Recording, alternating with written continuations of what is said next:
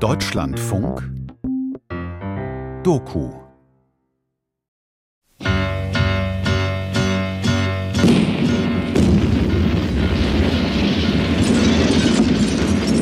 Wenn ein Mensch kurze Zeit lebt, sagt die Welt, dass er zu früh geht. Paula. Wenn ein Mensch lange Komm Zeit her, lebt, Paul. Komm. sagt die Welt, es ist Zeit.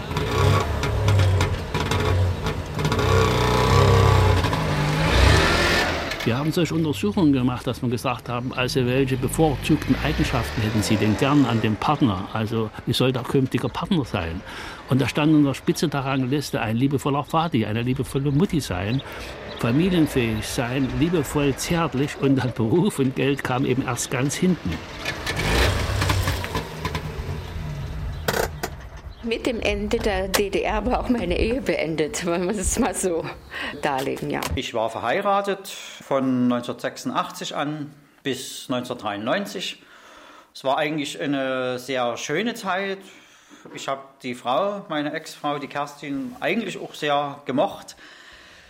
Dass es anders kam, lag für mich ursächlich auch aus meiner Vermutung, ich werde es nicht beweisen können, aber meinem Bauchgefühl nachzuurteilen, lag es tatsächlich an dem eintretenden Ereignis der Wende. Es ist alles ein bisschen äh, schlechter geworden, wie gesagt, in puncto Liebe.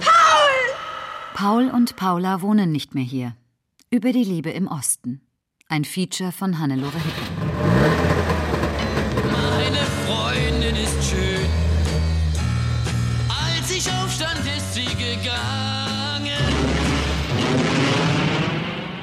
Wie es begann oder als die Liebe grenzenlos war. dass man plötzlich sich anderen Strukturen gegenüber sah, diesen neuen Strukturen, die man überhaupt noch nicht kannte, die waren plötzlich etabliert.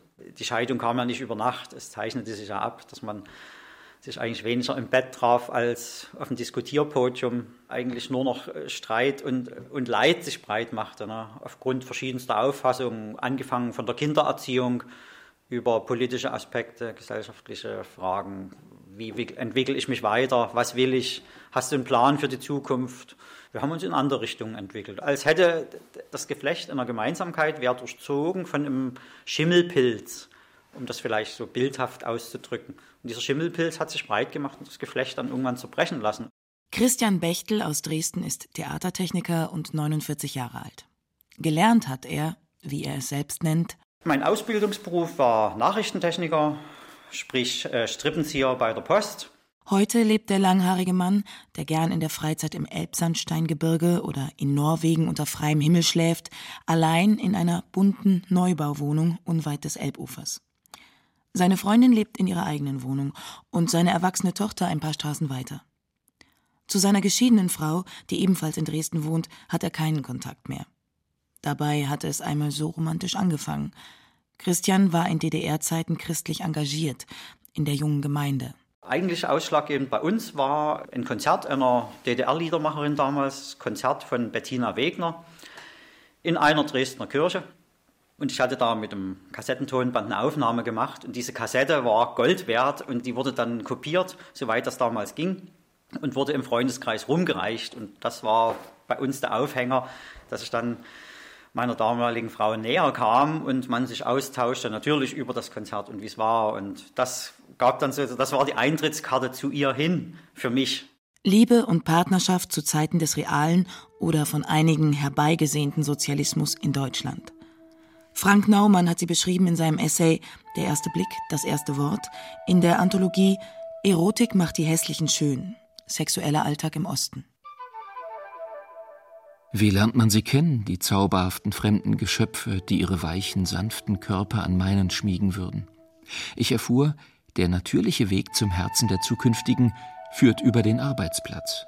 Dort haben junge Leute Gelegenheit, einander nach und nach in ihren Charaktereigenschaften kennenzulernen. Abzuraten sei dagegen von Kontakten beim Tanz. Beim Tanz ließe man sich nur vom äußeren Eindruck leiten. Ebenso verwerflich sei es für einen Mann, ein Mädchen in der Öffentlichkeit anzusprechen. Das sei unhöflich, frech und aufdringlich. Schon damals, zwölfjährig und ohne eigene Erfahrung, schienen mir diese Ideen grotesk.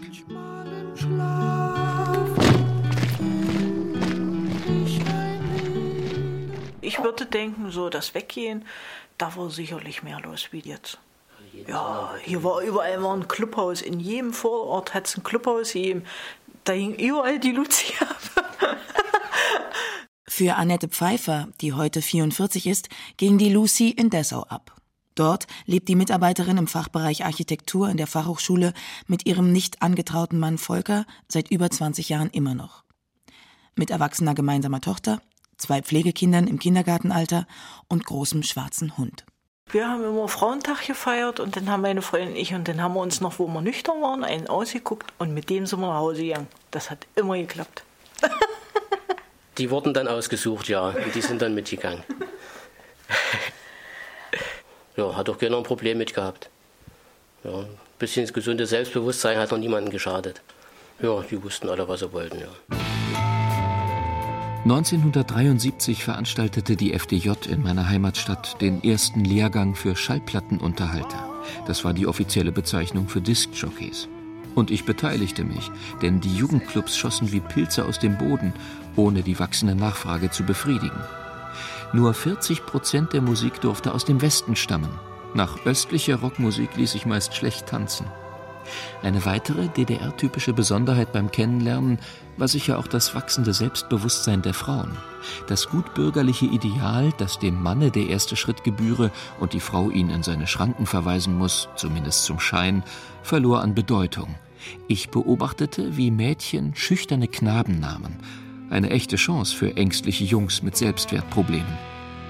Wir waren nicht so brüde, wie die heute sind das haben wir gerade heute auf Arbeit wieder durchdiskutiert, dass die Jugendlichen jetzt sich nicht an FKK gehen, dass denen das peinlich ist, wenn die Eltern, wenn wir mal irgendwo baden fahren, dass die Eltern da nackig in den See springen. Das können die Jugendlichen heute, das wollen die nicht mehr. Das war früher, wo wir in dem Alter waren, da war das üblich. Da ist man an der Ostsee, zack, Sacken runter, ringehopst in, in, in Berlin am da auf dem Zeltplatz, äh, da hat überhaupt ja keiner drüber nachgedacht. Das war total unkompliziert, sage ich mal so. Zu DDR-Zeiten hüpften drei Viertel aller DDR-Bürger, also geschätzte zehn Millionen, nackt in heimische Gewässer. Wir haben zwar keine Praline gehabt und keine Pornos, sage ich mal so. Aber das, das war vollkommen unkompliziert eigentlich. Also die Pille hat man, da ist man zum Arzt gegangen, da hat man die Pille verschrieben gekriegt. Also das war sicherlich auch so eine Sache, die unkompliziert war. Das hat alles nichts gekostet. Zum Vergleich. Erst Mitte der 70er Jahre wurde in der alten Bundesrepublik der sogenannte Kuppelparagraph abgeschafft, der es unter Strafe stellte, Unverheiratete im selben Zimmer übernachten zu lassen. Bis in die späten 70er Jahre war es für nicht verheiratete Frauen in der Bundesrepublik schwierig, die Pille vom Arzt verschrieben zu bekommen. In der Großstadt war es etwas einfacher, auf dem Land fast unmöglich. Aber wo auch immer. Bekam man schließlich das Rezept, musste man die Pille selbst teuer bezahlen. Besonders für junge Frauen ein großes Problem.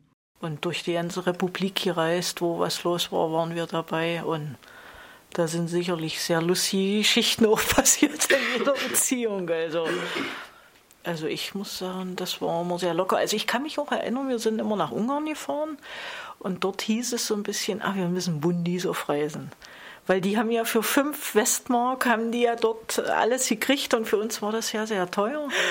Und das, das äh, war unkompliziert, weil wir hatten ja kein Sprachproblem und die waren überrascht wie locker wir waren. Und dass Frauen oder Mädchen Alkohol getrunken haben, das kannten die ja scheinbar ja nicht. Das war hier gang und gäbe, sage ich jetzt mal so. Also wenn man wegging, dann wurde da fröhlich auch äh, ein über den Durst getrunken, egal ob Junge oder Mädchen am agilsten, am frühesten haben mit dem Sexualleben, mit dem partnerschaftlichen Sexualleben die ostdeutschen Frauen begonnen. Dann kamen die ostdeutschen Männer. Die waren im Schnitt zwischen 14 und 16, also knapp zwei Jahre jünger bei den ersten sexuellen Kontakten als ihre Pendants in der BRD. Der Jugend- und Partnerschaftsforscher Kurt Starke untersucht seit den 70er Jahren das Partnerverhalten in der DDR. Seit 1991 das der gesamten BRD. In meinen ersten Untersuchungen habe ich das auch gebraucht. Einstellung zum vorehelichen Geschlechtsverkehr. Und da lachten die Befragten und sagten, was soll denn das sein? Selbstverständlich. Und das war nicht nur eine Einstellung, das war auch eine Verhaltensweise. Das heißt, was man inzwischen in ganz Deutschland seit langem beobachtet, dass die Ehe die Funktion verloren hat, Sexualität zu legitimieren, war sehr frühzeitig in der DDR vorhanden. Die biedere, muffige DDR oder besser ihre traurigen, verklemmten Bürger, war ein gängiges Bild, das sich die Bundesdeutschen gern in fröhlicher Unkenntnis von ihren armen Brüdern und Schwestern machten. Dass vieles ähnlich war in der Liebe in Ost und West oder sogar viel mehr möglich war, als man sich das im Westen so dachte, ahnen viele bis heute nicht. Bei langen Rotweinnächten, bei philosophisch tiefgreifenden und ausladenden und manchmal auch ausufernden Gesprächen dann doch eigentlich nur die eine Absicht dahinter stand, die Frau anzubaggern.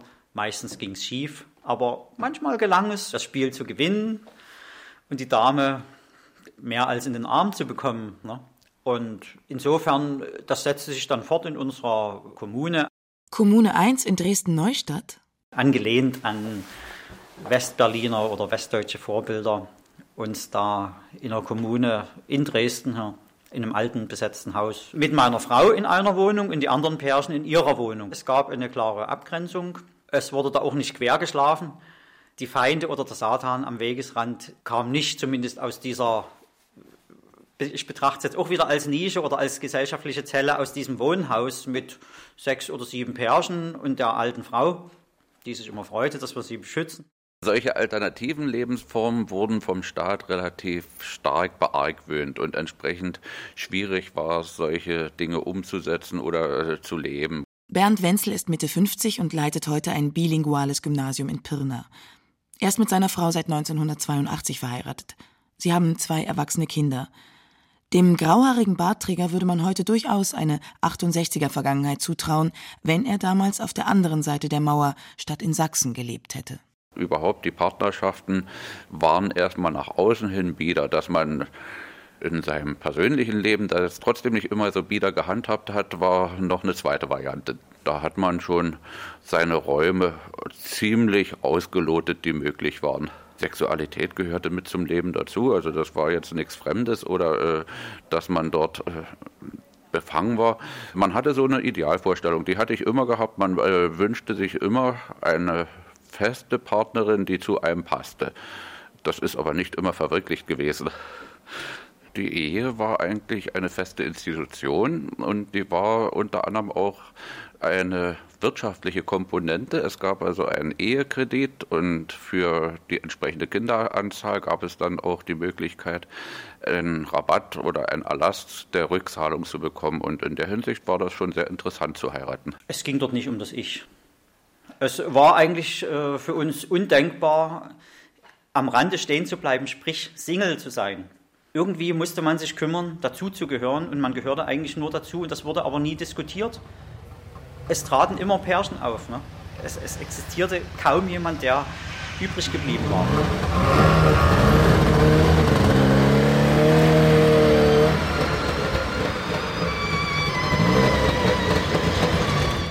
Amos Nische als kleine Bastion oder Wenn Liebe schützt. Früher war die Beziehung eben das Rückzugsgebiet. Das war eben, man konnte sich ja so in der Öffentlichkeit relativ, musste man ja sich immer ein bisschen bedeckt halten und auch nicht sehr frei äußern, obwohl das so dramatisch, wie es manchmal dargestellt wird, gar nicht war. Aber diese, die Beziehung und der Freundeskreis, das waren immer Rückzugsgebiete, wo ich auch offen reden konnte, wo ich mich mit Leuten austauschen konnte. Matthias Seimer ist das jüngste von zehn Kindern einer sehr katholischen Familie aus Sachsen. Heute lebt er als freier Rundfunkregisseur und Produzent in Leipzig. Er ist Ende 40 und war nie verheiratet. Der gelernte Techniker schloss seiner ersten Ausbildung noch zu DDR-Zeiten ein Gesangsstudium an. Musik bestimmte lange sein Leben. Er verliebte sich einst in eine Flöte. Dann kam das Mädchen mit der Oboe. Weitere Damen und schließlich nach der Wende eine lange Zeit als Single wider Willen folgten. Damals ging es eben wirklich um Beziehungen, um, um, um, wie kommt man mit dem anderen klar. Diese, diese ganze Wertigkeit, also das nach der Wende das Geld auf immer einen riesen Stellenwert einnahm, die Arbeit ohne Frage einen großen Stellenwert einnahm, hat natürlich auch sich abgefärbt, dass die Beziehung nicht mehr das Ein und Alle war. Im Nachhinein waren dann die Erwartungen an eine Beziehung, ich glaube, schon ein bisschen anders. Ja ob es denn überhaupt funktionieren kann. Geht überhaupt so eine Beziehung auf so eine lange Zeit? Hat er sich diese Fragen zu DDR-Zeiten nie gestellt? Nee, nee. Das war das angestrebte Ziel und das war klar. Das geht, irgendwann geht's. So nach dem Motto, andere können es ja auch. Man musste nicht so aussehen wie irgendwie, weiß ich nicht. Es gab sicherlich irgendwie so ein paar aufgedonnerte Frauen, ganz klar, aber das war auch nicht das war nicht der, weiß ich nicht. Also ich glaube, es war ein bisschen mehr Natürlichkeit auch da. Also nee, das gab es nicht. Also was Kleidung anging, gab es nicht. Es gab ja auch, Gott, klar war man stolz, wenn man eine Jeans aus dem Westen hatte oder sowas. Das ist ganz klar. Aber das nicht. Also ich kann das auch schlecht nachvollziehen, auch heute nicht. Aber das war also vollkommen uninteressant. Und was kam beim anderen Geschlecht an? Natürlich auch, dass man Spleen hatte. Also so. Also ich muss mal sagen, ich gucke mir heute gerne noch diese DDR-Filme an, weil ich sage, ey, das sind ganz normale Leute. So wie du und ich, so haben wir ausgesehen. So haben die ausgesehen zu DDR-Zeiten, wirklich mit Kittelschürze. Heute sind es alles so eine aufgestylten Top-Figur, braun gebrannt. Das gibt es doch gar nicht im wirklichen Leben. Also wer mal in eine Sauna reingeht, ich weiß gar nicht, das ist vielleicht ein, zwei, die da so aussehen. Und der Rest sieht eigentlich auch normal aus, aber die werden nicht mehr abgebildet. Ja, da wird den Leuten was vorgegaukelt. Komm her, Paul. Komm, schnell. Ich bin so allein. Völlig allein. Komm, lass mich nicht allein. Mehr. Mehr. Es macht einen Unterschied, ob ein Körper, ob ein Stück Fleisch, ob eine, ein äußeres Bild verkauft werden kann oder nicht. Es gab kein Sexbusiness und sowas. Ähm, die Sexualität nicht verkauft werden konnte, haben die Frauen damit auch kein Problem gehabt. Und erst nach der Wende merkte sie, dass man seine Haut zum Markte tragen kann. Das ist ein großer Unterschied. Und vieles in dem eigenen Körpergefühl oder der Entfremdung ist eben in der DDR anders gewesen als in den alten Bundesländern, eben weil das Geld fehlte. Das Geld fehlte zwischen Mann und Frau und das Geld fehlte auch sozusagen in Bezug auf den eigenen Körper. Nicht nur, weil eine schicke Mulde fehlte vielleicht, wurden die ostdeutschen Frauen auch eher als graue Mäuschen wahrgenommen. Von den Altbundesdeutschen. Dass die Frau ein anderes Selbstbewusstsein hatte. Müssen umkehren, Paula. Weißt du, dass ich zum ersten Mal überhaupt nicht mehr umkehren möchte, Paul?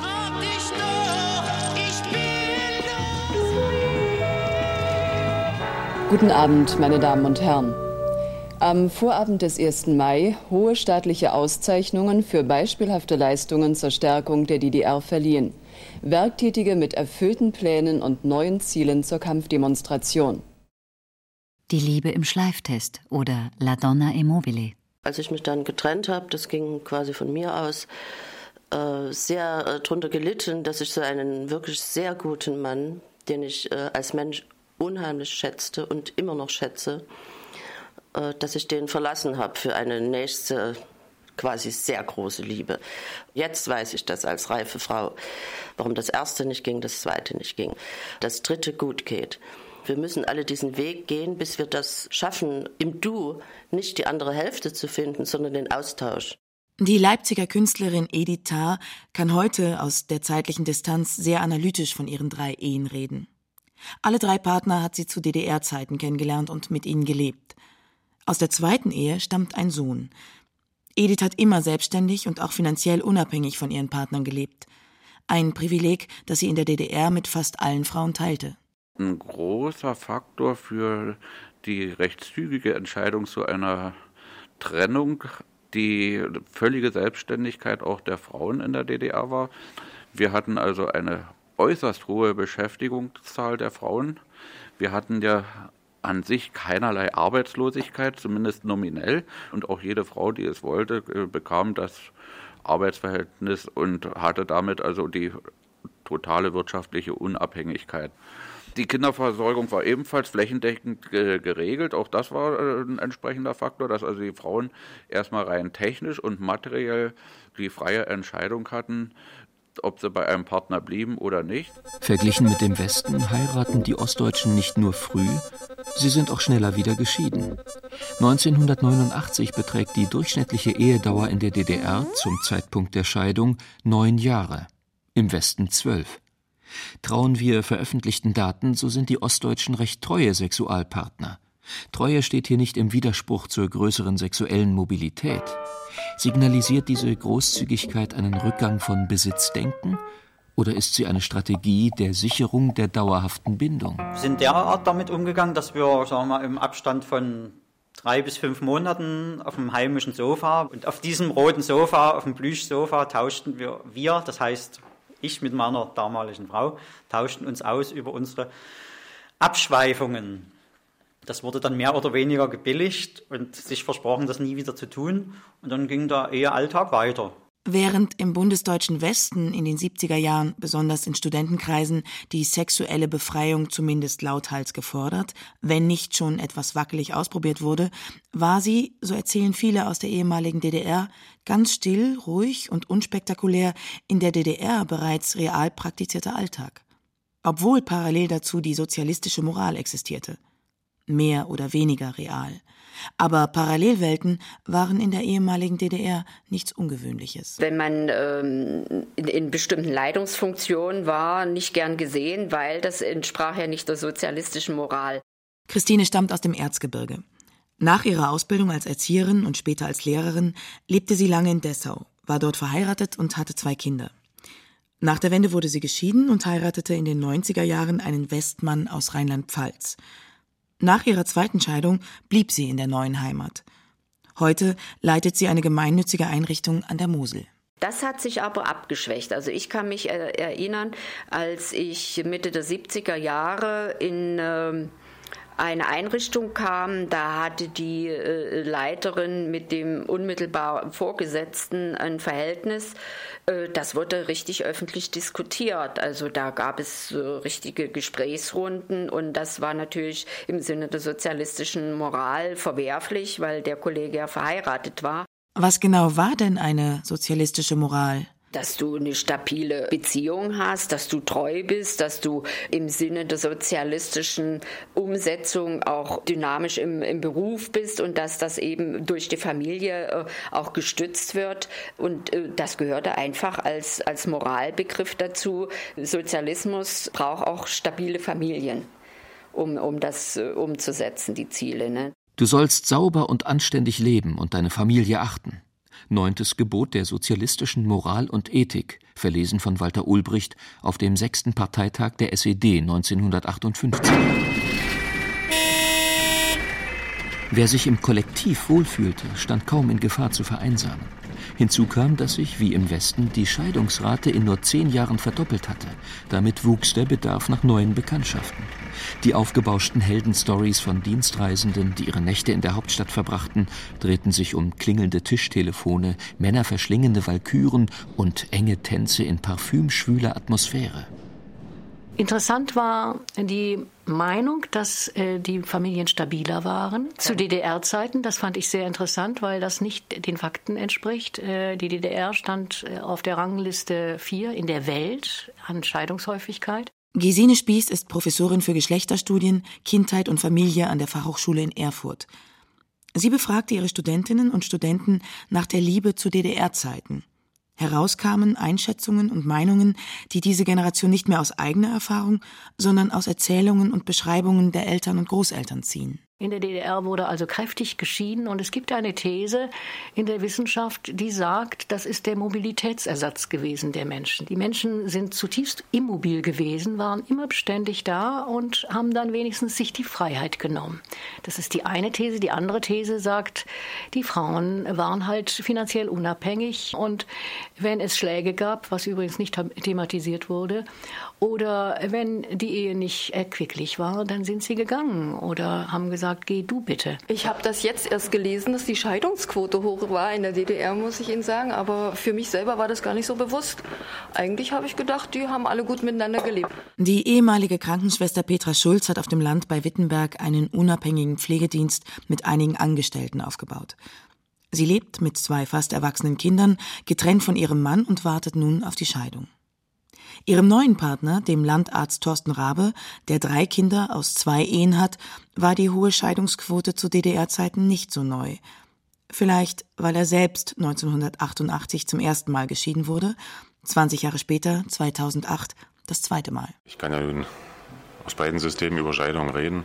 Die war damals zu DDR-Zeit natürlich viel, viel einfacher oder viel, viel weniger existenzbedrohend, teilweise für Männer, für Frauen sicherlich auch, aber ich sehe es jetzt mal aus meiner Sicht. Diese ganzen Sachen, dass man bei der Eheschließung schon an einen Ehevertrag und was weiß ich, was für Gegebenheiten denken musste, die gab es damals nicht. Ja. Auch diese, diese riesigen Unterhaltszahlungen, sowas war nicht. Finanzielle Erwägungen und Verstrickungen waren mit Sicherheit in der DDR weder ein Grund zu bleiben noch zu gehen.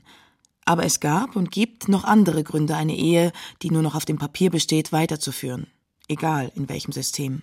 Manche vegetieren auch dahin in irgendeiner Ehe, weil der Mut dann fehlt für das Nächste, äh, was kommen könnte. Und das kann ich auch gut verstehen. Man glaubt dann, wenn man geht, zumindest ich nach meiner zweiten gescheiterten Ehe, es kommt nichts mehr. Und mir hat meine Freundin gesagt, also der Partner ist der Schleifstein. Und wenn man eben geschliffen wird, freut man sich nicht immer, ne? so bis zum Diamanten hin. Man kann ja selber ein bisschen rumschleifen. Ne? Wir äh, als DDR-Frauen haben im Grunde genommen, so sind wir erzogen worden oder geprägt, von den Männern das Gleiche erwartet, wie die von uns erwarten durften. Und das ist auch ein Grund, glaube ich, warum meine zweite Ehe mit einem Ausländer gescheitert ist, weil der das überhaupt nicht gewohnt war, dass eine Frau so selbstständig ist, denkt und in ihrem Horizont überhaupt keine andere Möglichkeit hat, als dass man gleichberechtigt ist. Das wurde nicht mal nach dem Vater des Kindes gefragt. Das konnte man dann später beim Jugendamt noch ähm, klären lassen mit der Vaterschaft, aber das war jetzt nicht überlebensnotwendig, weil um Geld ging es ja nicht wirklich. Von Arbeit gekommen, äh, damals noch zu, das war noch so halb 18.30 da hing ein Zettel an der Tür, ihr sollst, deine, ihr sollst zwei Bananen abholen, die euch zustehen, hier für, deine, für meine Mutter, die ich dort gewohnt habe, und für mich noch aus dem Konsum, die haben sie noch zurückgelegt. Ja, alles so eine Sachen. Volker Schorf aus Dessau, heute Computerfachmann und das Pendant zu Annette, mit der er seit über 20 Jahren ohne Trauschein lebt, erinnert sich an den Beginn des gemeinsamen Haushalts, den die frisch gebackenen Eltern führen wollten. Was hatten sie denn beide von ihrer Partnerschaft erwartet? Dass der Mann mitmacht im jetzt so im Haushalt und so. Also dass eigentlich beide an einem Strang ziehen, weil wir waren ja immer alle beide voll berufstätig. Also ich habe in Schichten gearbeitet, in rollenden Schichten mit Wochenende als Schichtingenieur. Das, also das hat super geklappt. Christine ist mit einem Jahr in, in die Kinderkrippe gekommen und dann mit drei Jahren in Kindergarten. Das war alles unkompliziert. Hm. Nun sind beide immer noch voll berufstätig, die Tochter ist erwachsen und beide haben ein Haus, einen großen Garten und Hund Jette zu versorgen. Und, was viele ihrer Kollegen verblüfft, sie sind Pflegeeltern für zwei Kindergartenkinder. Vor Jahren waren sie einem Aufruf in der Zeitung gefolgt, in dem Pflegefamilien dringend gesucht wurden. Sind solche Pflegeplätze ein Nachwendephänomen? Wenn sie nicht zur Wiegestunde gegangen sind mit ihrem Kind, dann sind die hellhörig geworden. Ähm, das, als der Kindergarten, als die Aufnahme war und die Kindergruppe, da sind die Erzieher richtig zu einem nach Hause gekommen. Die Kontrolle, dass, dass da richtig viel passieren konnte, die war sicherlich viel enger. Heute ist das, äh, ja, wer sich nicht kümmert, interessiert das eben auch keinen mehr so richtig, sage ich mal so. Wenn, wenn sie ihre Kinder nicht in den Kindergarten bringt, zwingt sie ja keiner dazu. Also da, dann bleibt es eben. Ja.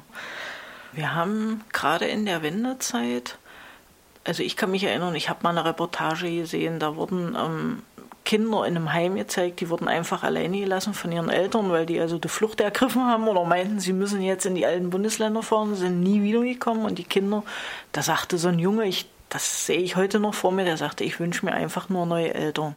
Die Familien und die Paare waren versorgt.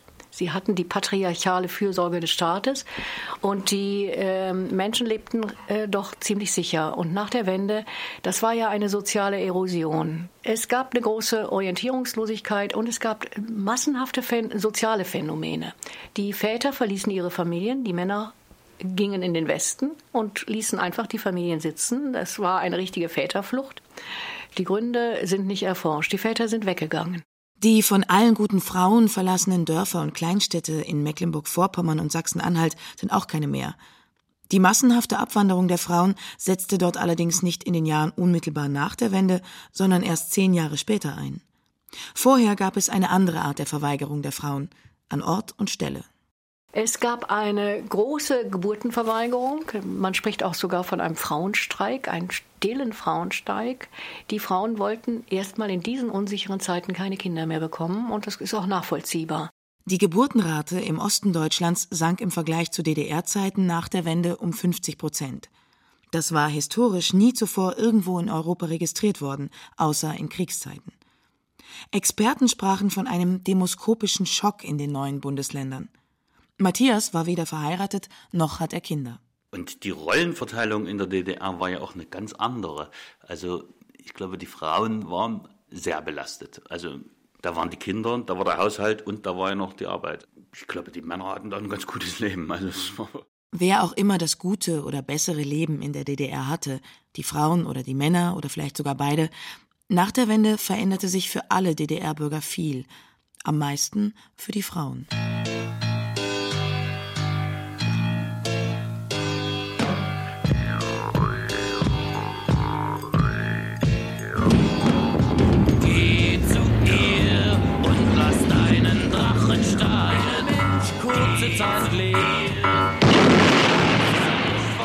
Allein. Geld oder Liebe? Oder als die 30 Joghurtsorten im Supermarkt auftauchten. Halt sie fest und lass deinen Drachen steigen. Wir haben uns nie gegenseitig Geld vorgerechnet und trotzdem war es für meine Frau eine ganz eigenartige und unschöne Erfahrung, erstmal äh, rein innerlich sich abhängig fühlen zu müssen. Bernds Frau hatte als Schauspielerin fest an einem Theater gearbeitet. Nach der Wende gab es für sie, wie für die Kollegen, nur noch Zeitverträge, die irgendwann bei dem Wechsel der Intendanz auch nicht mehr verlängert wurden.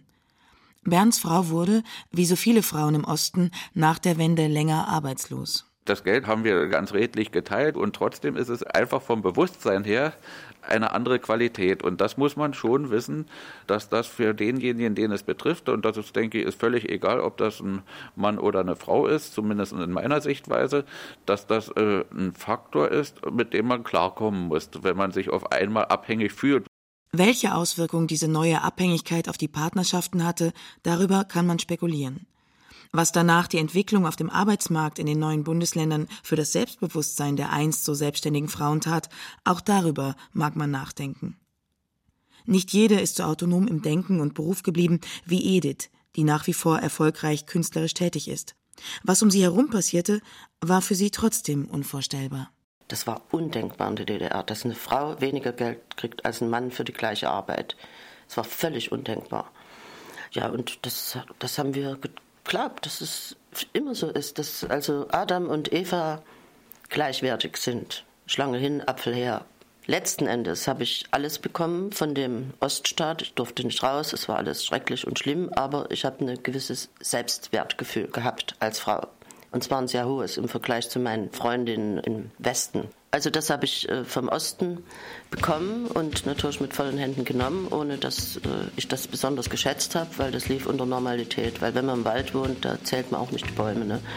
Das ist geblieben und ich kann mit dem, was ich quasi mitgebracht habe, mit diesen Pfunden, kann ich alles machen. Also bei uns, äh, die wir so sozialisiert sind, ist es auf alle Fälle geblieben. Deshalb sind wir vielleicht auch schwieriger für Westmänner, obwohl gerade Westmänner die Ostfrauen gut finden. Überraschenderweise habe ich äh, viel erlebt, viel erfahren.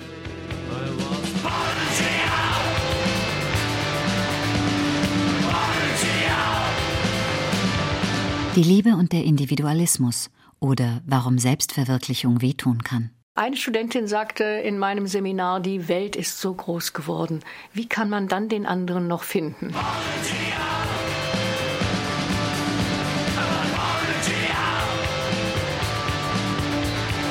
dem Moment, wo so ein Individualismus aufbricht, bricht das natürlich auch ganz klar in der Partnerschaft auf. Also ist klar, dann konnte man, dann wollte man, dann waren die Möglichkeiten mehr da. Das, glaube ich, brachte schon eine ganze Menge Konfliktpotenzial auch in eine Beziehung rein. Es war ja zu DDR-Zeiten alles geregelt. Und in dem Moment, wo sozusagen die eigentliche Freiheit anfing, war das sicherlich auch eine, eine, Reflexion in der Beziehung rein. Also, dass, dass man auf einmal natürlich auch mehr Möglichkeiten hatte. Also, ja, also ich könnte halt immer sagen, ich gehe jetzt mal ein Jahr ins Ausland oder sowas, ja, was ja vorher ja, gut, wir hätten mal nach Rumänien oder nach, weiß ich, nach Tschechien oder nach Polen gehen können. Und auf einmal auch diese, diese Freiheit, die alle sich gewünscht haben, wahrzunehmen. In Bezug auf die Partnerschaft habe ich eigentlich nicht erlebt, dass dort die unterschiedliche berufliche Entwicklung gravierend für die Partnerschaft war. Es hat eigentlich äh, eher noch mehr Herausforderungen für die Partnerschaften gegeben, weil doch Arbeitswege äh, sich verschoben, weiter wurden, eine viel höhere Flexibilität von den Partnern abverlangt wurde. Niemand hat die Trennungen und Scheidungen im Zuge der Wende und in den ersten Jahren danach zählen können, geschweige denn sie irgendwo statistisch erfasst. Sie liegen in den dunkleren Bereichen der Herzen und des Gemüts der Betroffenen. Heute hat sich die Zahl der Scheidungen in Ost und West auf ein ähnlich hohes Maß bei 39,6 Prozent eingependelt. Das heißt konkret, jede dritte Ehe wird in den ersten fünf Jahren geschieden. Dabei geht längst nicht jeder zum Traualtar und ist trotzdem in einer Paarbeziehung. Es gibt viele Varianten des Glücks, heute in Ost wie West. Ich denke, dass das Angebot sich so breit fächert, dass man in viele Sachen nicht mehr tief genug eintaucht. Ich sage immer auch in Beziehungen, manche gehen durchs Leben wie so ein Wasserläufer immer über die Oberfläche. Ja nicht irgendwo verweilen, um zu tief einzutauchen. Das hat einfach was damit zu tun, dass wir ähm, ja, vielleicht auch genusssüchtiger geworden sind und weniger fähig sind, tolerant dem Partner gegenüber zu sein und doch sich eine gewisse Tendenz des Egoismus durchsetzt und jeder ein bisschen was erleben will und seine Ziele da durchsetzen will. Für mich spielt das nicht so die Rolle. Ich war nie der, der sich irgendwie groß selbst verwirklichen will. Wobei ich auch sagen muss, ich habe natürlich meinen Traumberuf bekommen. Ich denke, das ist zum Teil oberflächlicher geworden, das Leben. Aber ob das System abhängig ist, weiß ich nicht. Ist was? Sind wir allein, Paula? Der Mensch ohne Kollektiv und Sicherheitsnetz. Völlig. Oder Die Kinder schlafen. das zeitlose Individuum.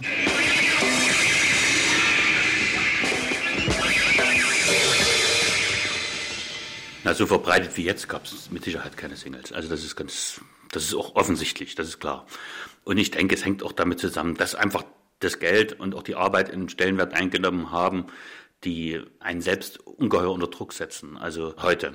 Wir haben nicht wahnsinnig toll verdient oder sowas, aber es hat ja auch immer gereicht. Es sind so viele Faktoren, wo man eben gucken muss, wo man irgendwie bleibt, wo man sehen muss, wo ist denn da überhaupt noch Platz für eine Beziehung. Matthias selbst, der sich kurz nach der Wende von der Partnerin, mit der er zusammengelebt hatte, trennte, war danach sieben lange Jahre Single. Ungewollt, wie er betont. Danach wurde es relativ schwierig. Dann ging ja ein großer Hype los, erstmal ums Geld verdienen und normalerweise hatte man zu DDR-Zeiten um 16 Uhr Feierabend und dann war nichts mehr, dann war Freizeit. Ich weiß nur von Freunden, also die also Paare sind, Ehepaare, bei denen sind äh, bei viele die Kinder aus dem Haus, dass die sagen, sie wüssten gar nicht, wie sie das machen mit Kindern. Wo da die Liebe noch Platz hat, also die sind todmüde, wenn wir uns äh, sehen. Das ist, finde ich, dramatisch. Ja, wir hatten es irgendwie in der DDR viel Zeit und das war sehr schön. Also das heißt jetzt nicht, dass man diesem System nachtrauert, im Gegenteil. Heute leben in einem Drittel aller Haushalte in Ost und West einzelne Menschen. In Großstädten gilt das sogar für die Hälfte aller Haushalte. Vor der Wende waren es im Osten ungefähr 8 Prozent, meist über 45 Jahre alt, geschieden oder verwitwet. Da ist eine ganze Menge an die Partnerschaften herangekommen, was vorher in dem Maße nicht notwendig war. Oder dass eben dann auch größere Trennungszeiten in Anspruch genommen werden mussten, weil man äh, eben der eine in München zu tun hatte und der andere in Dresden und sich dann nur noch am Wochenende sah oder ähnliches. Also das sind ohne weiteres Dinge, die passieren. Das machen auch jetzt noch viele, denke ich mal. Ich sag mal, ein Kumpel von mir, der fährt jetzt immer noch jede, jede Woche nach Essen runter und dort arbeiten. Ja, und mein Schwager, der ist auch jahrelang gefahren, überall hin bis Norwegen. Das ist bei uns jetzt auch so. Meine Frau arbeitet in Bautzen, ich arbeite in Pirna. Das verlangt dann eben schon auch eine entsprechende Offenheit, dass man damit vernünftig umgeht und auch aus dem Abstand wieder eine Chance macht. Wir sehen uns vielleicht manchmal etwas weniger als zu DDR-Zeiten. Dadurch äh, geht man aber wieder bewusster auch mit der Zeit um, die man hat. Und ich denke einfach, äh, das ist etwas, was man in jeder menschlichen Beziehung äh, schenken kann, wenn man es nur irgendwie hinkriegt. Wertschätzung und Zeit. Liebe, Wertschätzung als diese verbindenden Grundeigenschaften und das Wertvollste, was man einem Menschen mitgeben kann, ist einfach Zeit. Und wenn man sich darum bemüht und wenn man wenig Zeit hat, dann diese Zeit verantwortungsbewusst und qualitativ zu füllen, dann denke ich, ist das egal, in welcher Gesellschaftsform man lebt, dann hat man ein sicheres Grundelement für eine vernünftig gefüllte Partnerschaft. Ich bin völlig verrückt. Was ist das? Das ist normal. Du kennst das? Mhm. Kann das lange dauern? Kaum. Und woran merkt man, wann Schluss ist? Das merkt man dann schon. Wir wollen Folgendes machen. Wir lassen es dauern, solange es dauert. Wir machen nichts dagegen und nichts dafür. Wir fragen uns nicht allerlei blödes Zeug. Nur die Namen. Ich bin Paula. Paul. Der Liebesfilm Die Legende von Paul und Paula wurde 1973, wie wir heute sagen würden, zum Kultfilm in der DDR und war weit über die scharf bewachten Landesgrenzen hinaus erfolgreich. Er wurde Leitmotiv für Liebende, für große Leidenschaft im beschaulichen Arbeiter- und Bauernstaat. Ohne Happy End übrigens. Der Film zeigt sowohl ironisch die Einschränkungen in der sozialistischen Gesellschaft, wie auch mit viel Humor, was alles doch möglich war. Und welche Rolle die Liebe dabei spielte. Die ganz großen Gefühle.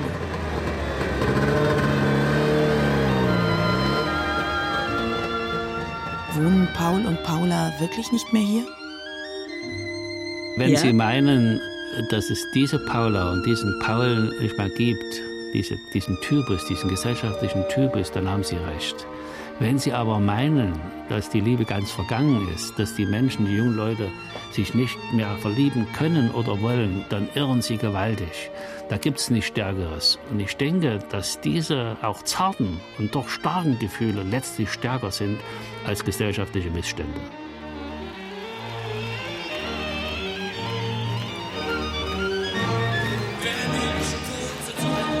Die Liebe und die Hoffnung. Kein Schwanengesang. Eine real existierende Chance. Hat man natürlich die positiven, die negativen. Man hat über Ost und West nachgedacht. Ich bin dann zum Schluss gekommen, eigentlich ist jeder dafür selbst verantwortlich. Und was er dafür macht und wie er sich sein Leben einrichtet und wie, äh, wie schwierig er sich das gestaltet, das ist seine Sache. Aber man muss sich, und das bringt vielleicht das Alter dann irgendwann mit sich, andere Prioritäten setzen und dann eben sagen, nein, du musst dir diese Zeit für die Partnerschaft nehmen. Und dann muss eben alles andere mal ein Stück zurückstellen, denke ich. Ich denke auch, die Gesellschaft spielt absolut keine Rolle. Also ich denke schon, es kommt auf, auf den Partner drauf an, wo die Liebe gerade hinfällt. Sind Sie optimistisch? ich bin optimistisch. Hundertprozentig, ja. Ich sehe nicht wirklich Positives. Für mich ist ein ganz, ganz großer negativer Aspekt die enorme Individualisierung des Einzelnen, des Menschen, Männlein wie Weiblein.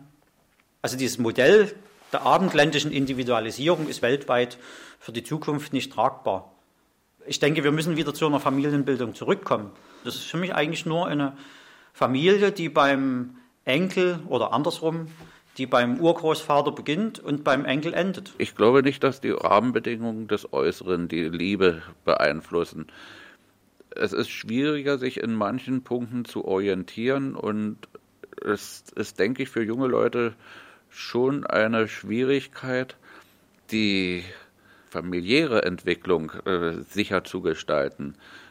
Das, was heute die jungen Leute teilweise erwartet, ist keine gesicherte Arbeitsstelle, sondern ein Job. Und es ist schwierig, mit einem Job sicher Familienplanung zu gestalten und dieses Gefühl eines Nestbaus, das äh, wird den jungen Leuten heutzutage schwerer gemacht.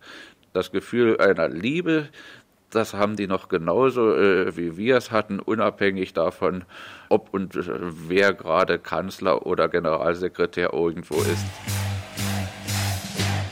Paul und Paula wohnen nicht mehr hier. Über die Liebe im Osten. Ein Feature von Hannelore Hippe. Sie hörten eine Produktion des Deutschlandfunks 2009. Es sprachen Anja Herden, Philipp Scheppmann und Edda Fischer. Ton und Technik Hans-Martin Renz und Gabi Treichel. Regie Heike Tauch. Paula. Du kommst. Und wie du kommst, Paul. Redaktion Hermann Theissen.